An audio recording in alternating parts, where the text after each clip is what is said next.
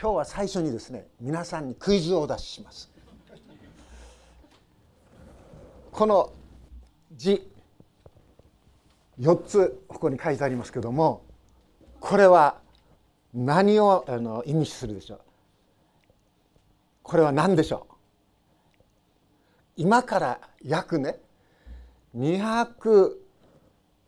そうですね230年ぐらい前に日本人がもう考えに考えて当てた字なんです。今から230年前。ですから230年というのは明治維新が始まって150年でしょ？それからまあ60年ぐらい前ですね。670年前。こうじゃないかと思う人いますか？これはですね実はある英語の言葉をその当時の日本人はですね英語を話す人ともですね接触したこともなければ英語の発音を聞いたこともない。そういう中で長崎にですねイギリスの軍艦フェートン号っていうんですがそれが長崎に侵入してくるんです。で長崎号をですね一周してかき回してこの出ていくんですね。でそれで大きな問題が起こるんです。でその中で時の江戸幕府は長崎のある通詞に英語なるものとロシア語ロシアも来てましたね。を学ぶように命じるんです。そしてそれを命じられた2人の人が英語の単語をですね拾い集めてその当時日本語に入ってきているのはオランダ語だけですね。ですからオランダ読みにするんですけども英語の単語を拾い集めてそしてその英語の単語にですね振り仮名をかけるんです。カタカナの。そしてその振り仮名の読みがね、えー、ちょっとオランダ読みなんですけどもオランダ語的な読み方なんだそうですけどもこういうふうに読ませるんです。振り仮名。チェルツって言うんです。はい。ここから連想ゲームですけども英語のどういう単語を思い出すでしょう？これができたらすごい人です。チェルツって言うんですはい。これはね今日私が話すメッセージと深い深い関わりがあります。はい研修生。そうです。チャーチです。実はですねチャーチという言葉もう皆さん分かりもう誰でも知ってますよね。チャーチ教会っていう意味でしょ。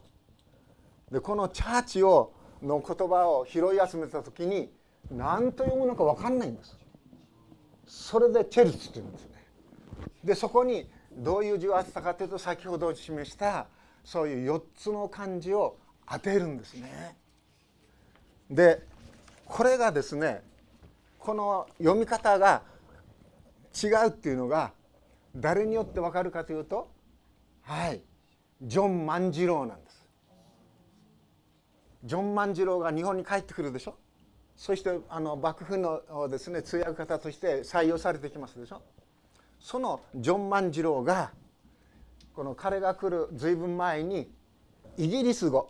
英語の小さな辞典を作ってたんです日本人が。それをですね手塚律蔵という日本人で最初の英語学者の人がですねその辞書をジョン万次郎にこう見てもらうんですね。その時に手塚律蔵は唖然とするんです。なんというこの違いなのか読み方がねチャーチをチェルツでしょ？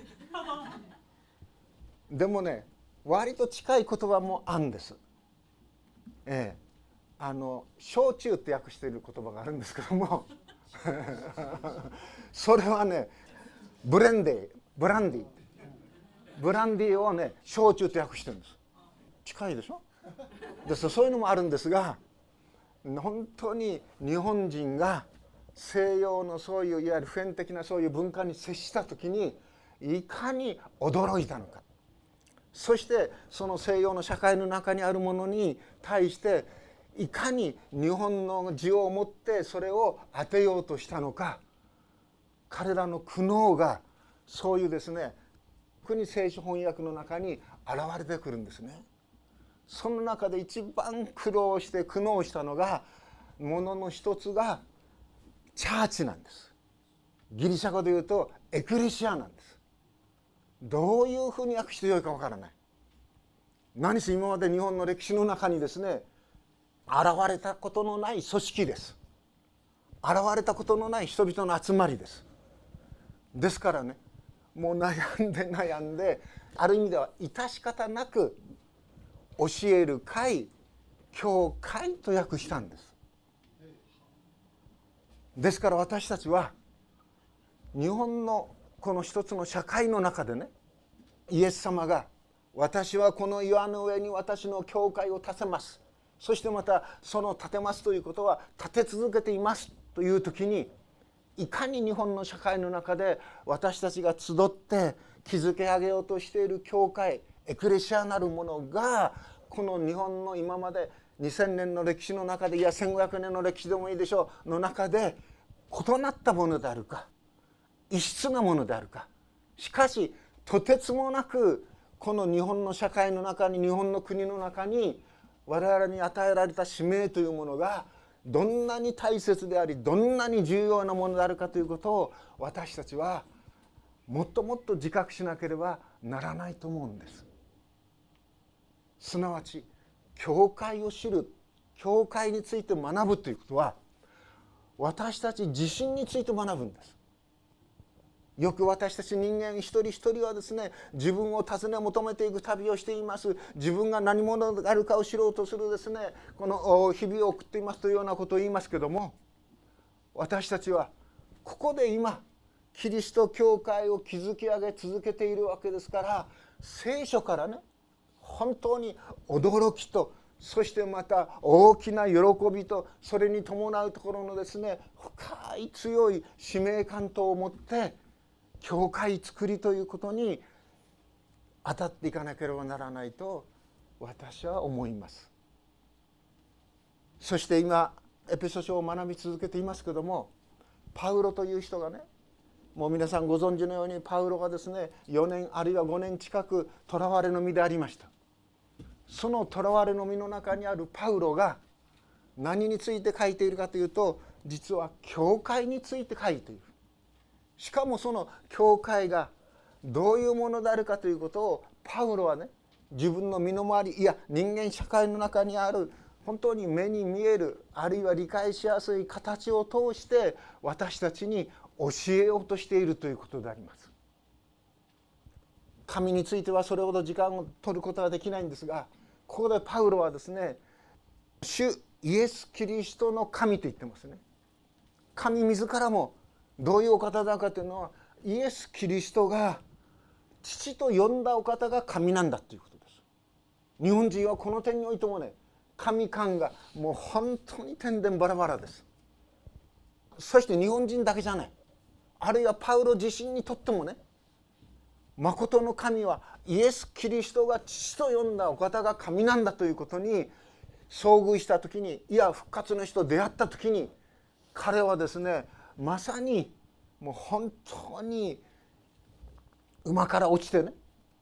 そしてとてつもないそういう思想的なそういうショックを受けるんです。今までですね自分が旧約聖書を学び続け学び続けそして創造主なる神全知なる神不変不変な不当なる神全能なる神まことにそのイスラエルを導き保ったお方それについてパウロはですね旧約聖書をまことによく学び知っていたものでした。でもパウロが理解していたその神というものが復活の主に出会って全く間違っていた。180度違っていた。そういうことにですねパウロは気づかされた時にパウロは目が見えなくなった。でもそれだけではない。荒野に静まって本当にしばらくの時をですね過ごさなければ新しい歩みができないほどのショックだったんです。そういう中でパウロはですね教会エクレシアイエスをキリストと信じる者たちの集まりというものがどういうものであるかということにその当時のそのローマ帝国の中にさまざまな町に作られた教会の人々にですね教え続けていくんですね。そして彼が最後に教会ということをですね学ぶ時に伝える時に彼が行き着いたところはどこかというと教会とはキリストの体だということです。教会とはキリストの体であるということなんです。ここにパウロは行き着くんですね。その教会とはキリストの体だというところにパウロが行き着いた時にパウロがですねその教会とはキリストの体それをですね本当にある意味ではですね子供に教えるようにね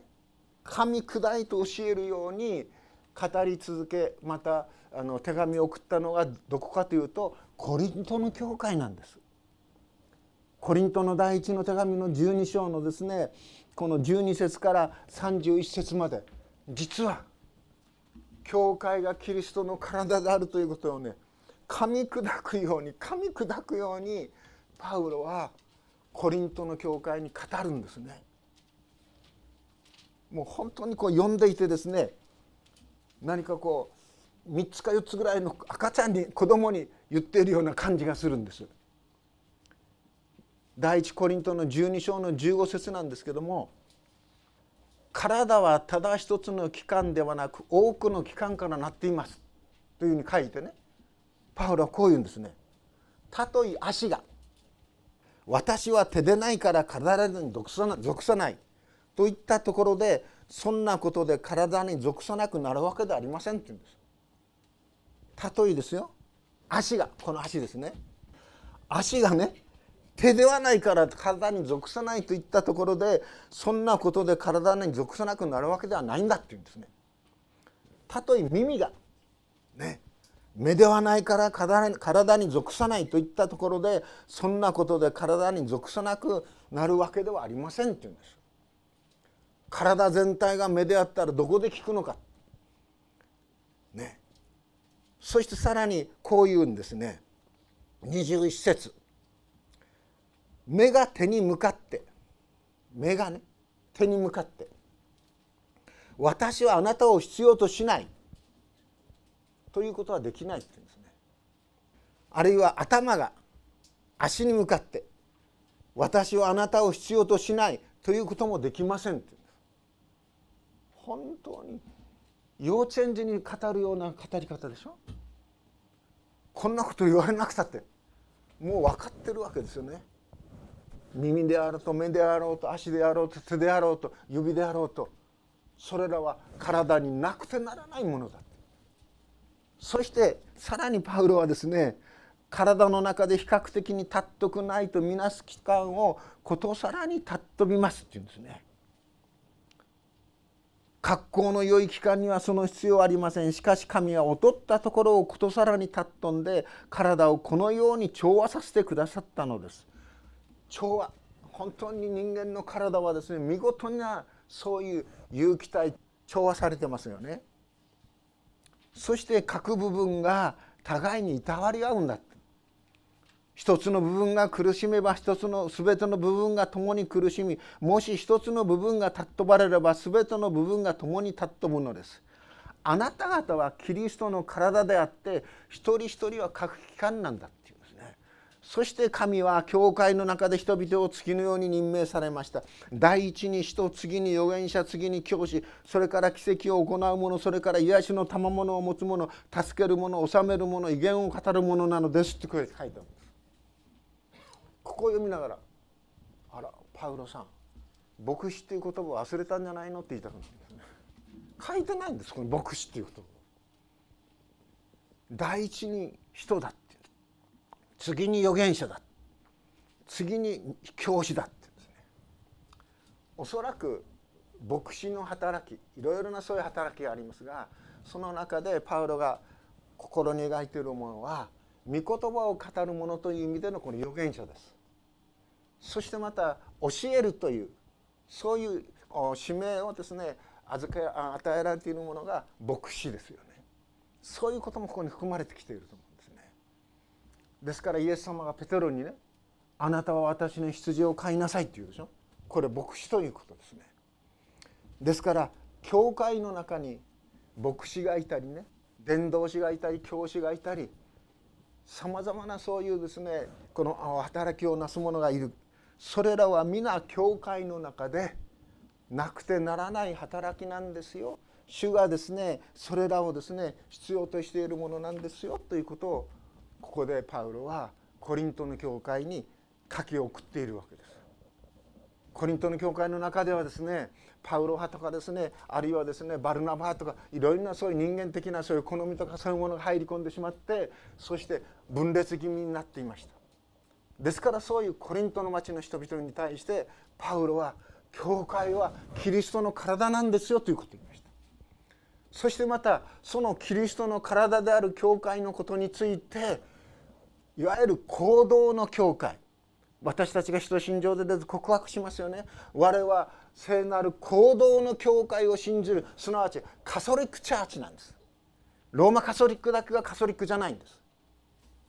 私たちがオープンに全ての人に門戸を開いている。それがカソリックオープンということです。行動ということです。その教会がどういうふうにこの神様の契約の中でですねこの契約されどのようにしてですねその教会に集う人々が集められどのようにしてそれがですね運営されていくべきなのか。そしてその教会のこの使命は何なのか。教会の本当の敵は何なのかということをですねパウロはこのエペソー書の中で書き送っているということですよね。去年の暮れだったですね。確か12月。エペソ書のね、えー、6章から学びました私たちは。最後のところから。あの武具を着てねあの司会者の人に武具を着てつけてもらってこう立ってもらって。でその教会それを本当にこう考えてみるときに実は先ほど示したあの字私なりの理解の仕方ですこれ。これはですねあまねくという意味があるようですね。パンアメリカンとかね。あまねくそしてこれはですね宇宙のすなわち広がりということでしょ。ですから世界の日本なら日本中国なら中国だけじゃなくて世界のどこでもねあまねくですねあるものそしてそれがまた社社っていうのはこれはですね会社とかっていうでしょ？社というのは人々のある意識を持った人々の団体です。あの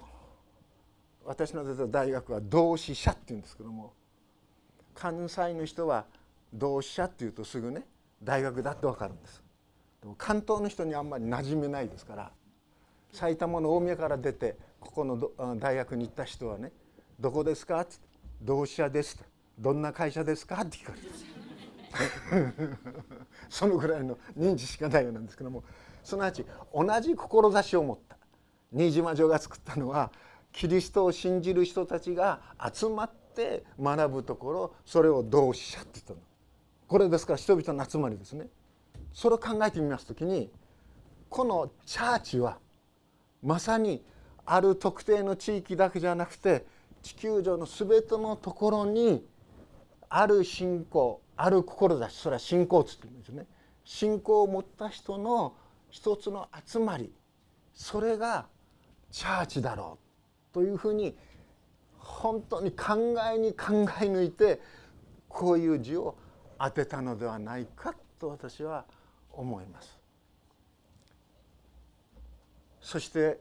日本に教会が明治維新後設立され続けてくるわけなんですけどもいろんなところを通らされています。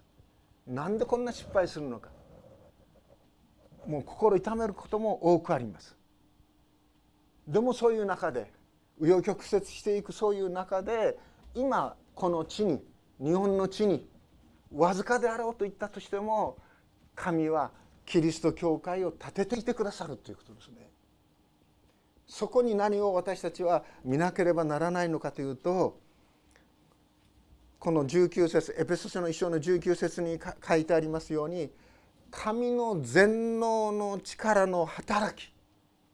神の全能の力の働きがどんなに優れたものであるかを神はこの歴史の中に教会を築き上げることを通して表しているのだ立証しているのだということをパウロはここで語っているということですね。神はその全能の力をキリストのうちに働かせてキリストを死者の中からよみがえらせ天井においてご自分の右の座につかせてって言うんです。イエス・キリストがこの地上にですね人として神の子がこの地上に現れてそして三十数年あのパレスチナにおいてですね活動されてそして最後はですねピラトによってですねローマ帝国の総督ピラトによって十字架刑のですね刑がですね執行されてそして墓の中に葬られてしかし3日後にですねよみがえられてそしてしかもそのお方は神の右の座につかれてそして神の右の座につかれたゆえにそのお方が神の右の座に疲れたゆえに精霊が精霊なる神がイエスをキリストと信じる者たちのうちに本当に著しく働いてそして心の目を開かせてくださってイエスを主キリストと信じる告白に至らせてくださってそしてそのような人々をですね本当に一つの神の家族のように神はですねこの導かれておるのだということであります。ご自分の右の座につかせて聖霊なる神の恵みを私たちは祈りますよね。それをなぜそのように祈るのかというとならばイエスが主の主王能である。イエスが父なる神の右の御座についておられるから。だから私たちに聖霊すなわち聖霊なる神がのこの証明といいますか心をですね開かせてくださってその心の中にイエスがキリストであるという証をですね聖霊らの神ご自身が与えてくれるんです。ですから私たちは救われるんです。ですから私たちの信仰は保たれるんです。もし私たちのですね熱心とか私たちの学びとか私たちの意欲とかそういうものであるとするならば我らはイエスをキリストと信じることはできないんです。あるいは信じることはできたとしても5年10年20年30年50年100年200年とその信仰をですね持ち続けることは到底できない私などはもう秋っぽい性格でね前にも話しましたように洗礼を受ける時に私の3つ上の兄にね「お前は秋っぽい性格やからいい加減な気持ちで洗礼受けるな」ってこう言われたいやまあそれはやっぱしぐさっと刺さりましたね。あやっぱし姉ちゃん私のことよく知ってるなと思ってもうでもその姉がね召されて亡くなって3年になりますけども本当に寂しい限りですよね。なぜと言って姉と弟の関係は死ぬまで切れないんでしょ？ですから私が途中でねもう教会行くのやめたっつったのはもう一生涯兄に頭が上がんないわけですよ。いつもそれ言われるわけですよね。お前秋っぽい性格だからって。でもそれはね本当に私に考えるそういう余裕いや余裕と言いましょうか力を与えてくれました。本当にそうですよね。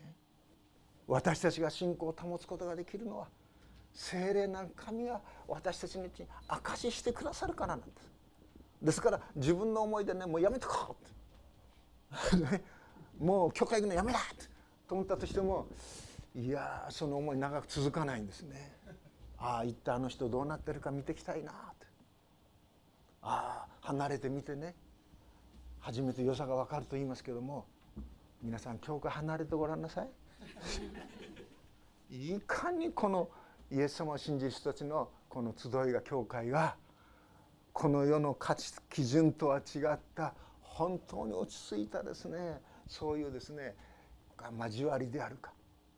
家族血を分けた兄弟でもですね味わえないようなそういう深い確かな安らぎを得るところであるかということが分かりますよ。そしてこの21節全ての支配権威権力主権の上にこれはですね何を表すかというと良い天使たちのことを表しているんじゃないかっていうんです。でその主権の上にペテロの第一の手紙3章22節を読みますが「キリストは天に昇り御使いたちおよび諸々の権威と権力を従えて神の右の座にいます」と書いてあるんです。ですからキリストが神の右の座にいますということは御使いたちおよび諸々の権威力を持っているそういう天使たちを従えておられるのだということです。そして次に来るようにおいても唱えられ全ての名の上に置かれました。そしてまた神は一切のものをキリストの足の下に従わせっていうんですね。キリストの足の下に従わせるっていうことは本当に昭栄です。父御子御霊の賛美歌の540番とかがあるでしょ。昭栄というものは何であるかというならば全てのものがキリストの足のもとに従わせられている。それゆえに我らもですねキリストを崇めたたえる。それが礼拝の最後の昭栄なんです。そして礼拝は最後の昭栄に向かっていくんですがなぜそこに向かっていけるかというならば神の右の座には何があるかというと力があるだけではなくて楽しみがあるんですね。詩篇の16編の11節あなたは私に命の道を知らせてくださいます。あなたの見舞いには喜びが満ち。その次。あなたの右には楽しみが常しえにあります。楽しみが常しえにあるんです。神様の右の座。いや楽しみが常にある。常しえに。だから楽しみが私たちの内側に出てくるわけですね。楽しいんです。この楽しみは長崎のハウステンボスに行ってもね得られない楽しみです。あの東京のディズニーランド行ってベーッとやってもですね得られない楽しみです。ああいうものはその一瞬だけですよね。ペッペッペッそれで終わりです。この楽しみは常しえに続くんですね。楽しいんです。ええ、で頭であるキリストを教会にお与えになりましたっていうんですね。一切のものを一切のものによって満たす方なんだと教会は。普通教会というとですねこの世の人はああちょっと貧しいところですね。特にプロテスタントの教会なんか街道入ってもですねなんか金目のものはあんまりない。しなんか椅子もですねなんかどっからかねお風呂をもらってきたのそこに置いてあるようだしあの東京カセドラルのねローマカソリックのですね。ドカーンとパイプオルガンがあるわけじゃないし。貧しい感じですね。そういうふうな印象を与えちゃう。で牧師っていうとですねああお金に縁のないね。ええ。そこそこのそういう生活を送っている人ですねみたいな。私が牧師になると時いつもそういうこと言われて反対されましたよ。どうやって食べるのかともう分かってますからはい。ご飯と足持って食べますっつったでも教会は一切のものによってね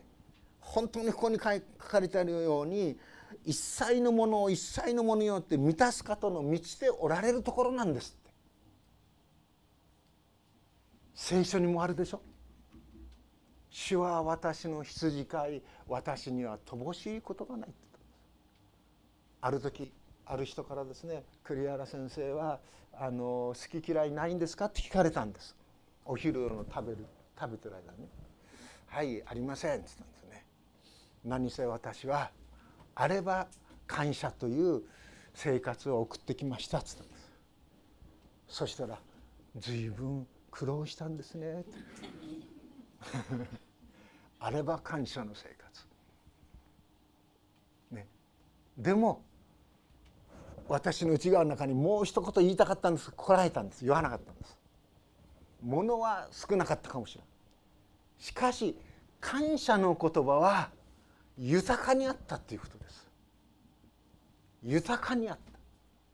どんな中でも感謝の言葉が出てくる。それはイエスが私の救い主だからです。